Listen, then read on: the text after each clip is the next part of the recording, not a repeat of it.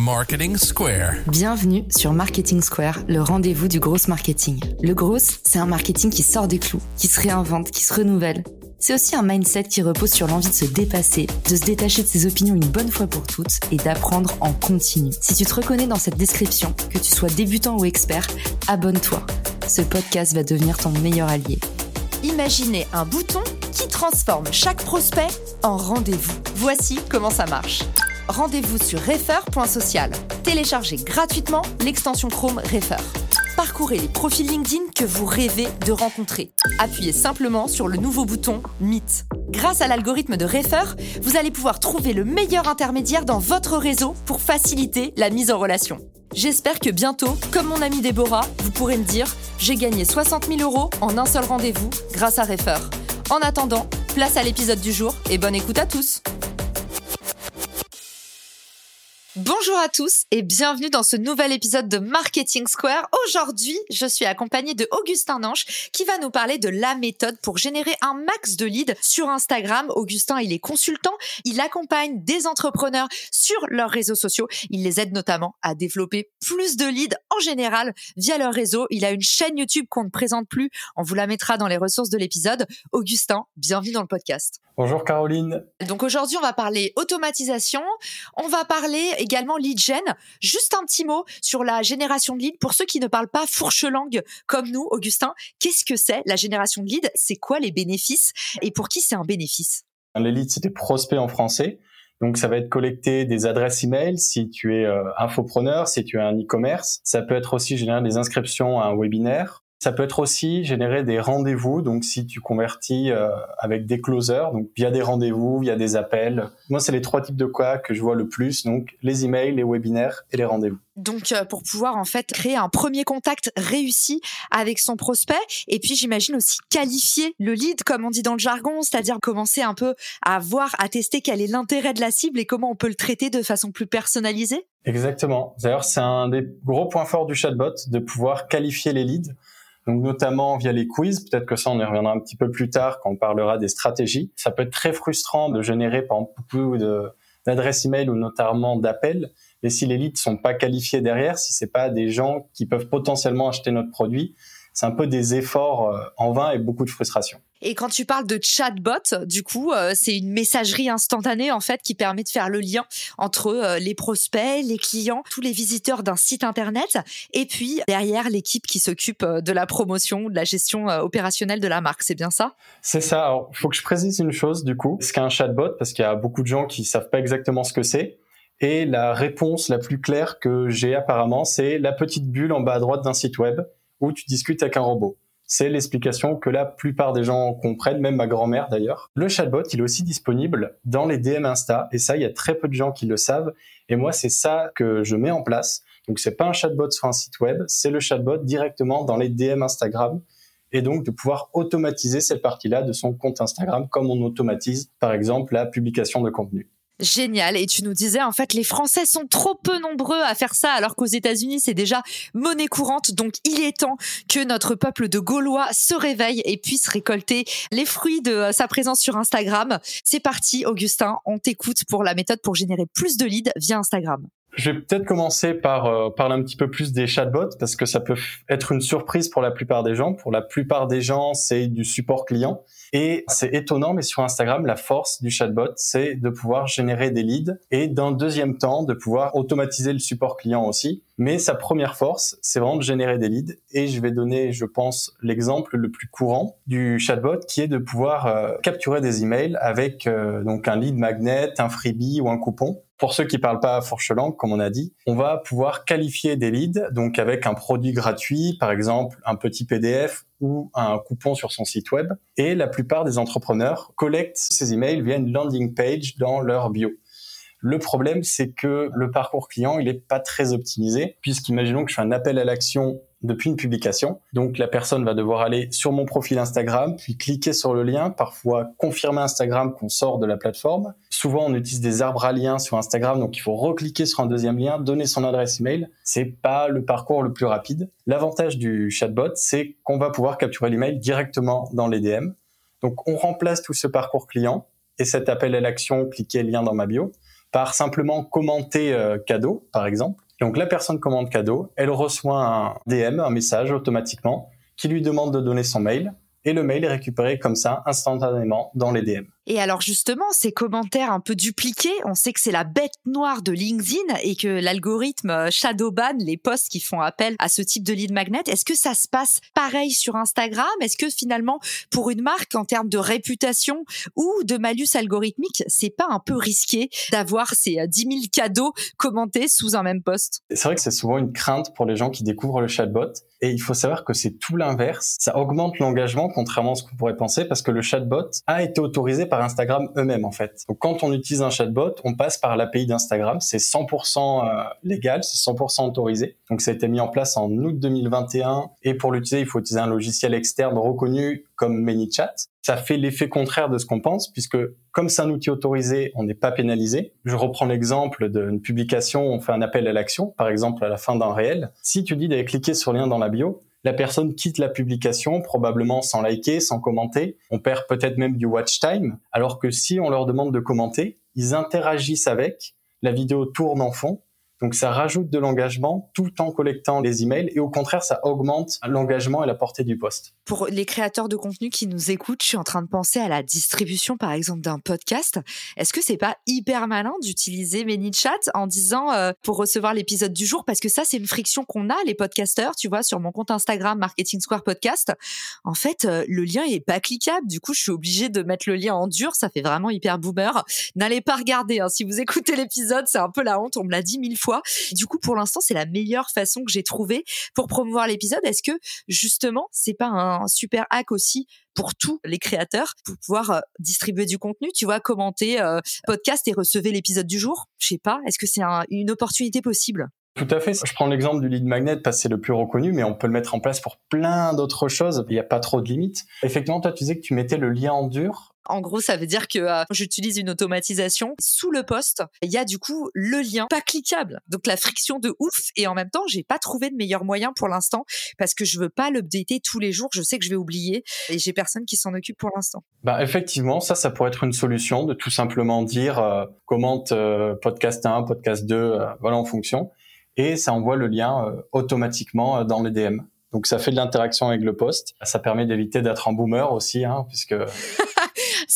Sympa, Augustin. Je suis pas venu pour souffrir, ok? Et je trouve ça génial parce que le petit hack que tu nous donnes, chacun peut se l'approprier. Mais voilà, moi j'étais en train de me dire par rapport à mon cas personnel ou pour tous ceux, euh, les infopreneurs qui nous écoutent, bah forcément, hein, Augustin vous l'a dit, c'est une super bonne façon aussi de redistribuer peut-être un livre blanc ou un truc comme ça. On est d'accord qu'on peut mettre le lien qu'on veut, Augustin Oui, on peut mettre le lien qu'on veut. On peut collecter n'importe quelle information et on peut envoyer ces informations automatiquement via Zapier ou même une intégration native à Mailchimp, à Webinar Jam pour les webinaires. Donc tout ce qui est collecté, on peut l'envoyer euh, n'importe quel logiciel de CRM et même l'inverse. Donc si la personne a donné son email dans ManyChat, on peut renvoyer l'info depuis par exemple Mailchimp et le chatbot sait que c'est un client. Et en termes de segmentation, c'est vraiment top. Et j'imagine du coup que le logiciel s'occupe aussi de segmenter pour nous, c'est-à-dire que tous les gens qui ont commenté podcast, ils sont dans une liste différente des gens qui ont commenté eShop ou Robe à paillettes par exemple. Ouais, il y a le tracking intégré à l'application. On va pouvoir traquer précisément. En fait, on peut tout traquer si on veut. On peut traquer le point d'entrée, si la personne est rentrée via un commentaire, un DM, une réponse à une story, on peut traquer ses questions, ses réponses. On va pas tout traquer parce que c'est inutile, mais on va vraiment pouvoir euh, récolter toutes les informations dont on a besoin et même pouvoir faire des A/B tests à partir de ces scénarios et du coup garder que le meilleur scénario, celui qui convertit le mieux hyper clair. Et du coup, si on n'est pas hyper à l'aise avec la technique, est-ce qu'on peut quand même mettre en place un mini chat ou est-ce que tu nous dis attention à alerte dinguerie, il y a quand même euh, un petit risque d'envoyer les mauvaises automatisations et c'est pas fait pour tout le monde? Je vais pas mentir, c'est très accessible maintenant. ManyChat rend ça très accessible. Il n'y a pas besoin de savoir coder, c'est un éditeur visuel. Tu vas avoir un peu des, des carrés que tu vas pouvoir euh, relier les uns aux autres. Donc si quelqu'un a répondu à cette question, on va envoyer un carré, etc.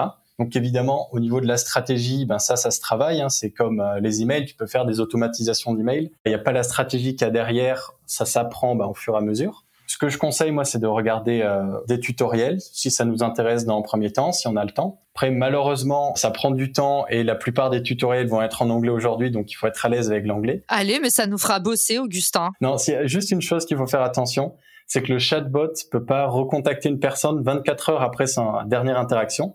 Donc si le dernier message que j'ai envoyé, c'est euh, par exemple euh, le dimanche à 16 heures, le chatbot peut recontacter jusqu'à lundi 16 heures. Et donc quand on fait cette automatisation, il faut faire attention à pas dépasser cette fenêtre. Sinon là, bah, on est en dehors des règles d'Instagram et on risque de se prendre des restrictions. Ok, hyper clair. C'est quoi les résultats que tu euh, observes sur tes campagnes, les moyennes peut-être? Est-ce qu'il y a des règles d'or à respecter pour qu'une campagne, elle fonctionne ou pas? Par exemple, tu observes que dans l'usage, il faut envoyer genre trois messages pour convertir. Est-ce qu'on a des petites pépites comme ça à partager à nos auditeurs?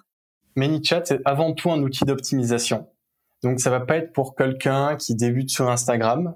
Donc ça va être plus pour des euh, web entrepreneurs qui sont euh, déjà avancés et donc ils vont vouloir augmenter les résultats. Donc généralement, ce qu'on va faire, c'est tu peux tout simplement garder la stratégie d'un funnel, comme j'ai dit, un, livre blanc, et ben, à la place de le distribuer en lien en bio, tu vas le distribuer avec les DM.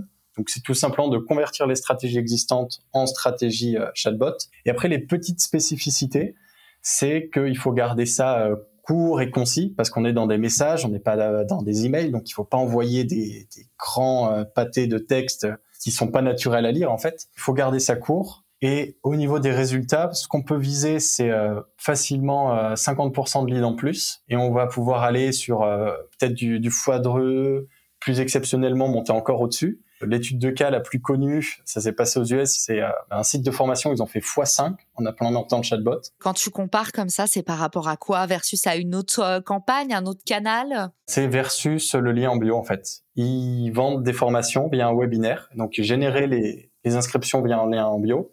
Et en passant l'automatisation, ils sont passés au x5. Donc l'approche conversationnelle en fait est un puissant moteur de lead gen. Ok, hyper clair. Et du coup, en termes de typologie d'acteurs, là tu nous parles d'un secteur d'industrie à qui ça réussit particulièrement, les acteurs de la formation. Est-ce qu'on a d'autres use cases? Est-ce qu'il y a des secteurs, des industries qui s'y prêtent particulièrement, peut-être des types de cibles? Forcément, il faut avoir une présence sur Instagram. C'est la première étape. Et la plupart euh, des clients, ceux à qui ça sert le plus, c'est les web entrepreneurs. Donc, on va retrouver les infopreneurs, les e-commerce. Ça, je l'avais pas prévu, mais c'est aussi les agences marketing et les autres indépendants qui veulent apprendre cette compétence. C'est pas ce que j'attendais, mais c'est un de mes types de clients aujourd'hui. Et on va aussi pouvoir retrouver, par exemple, les agences immobilières.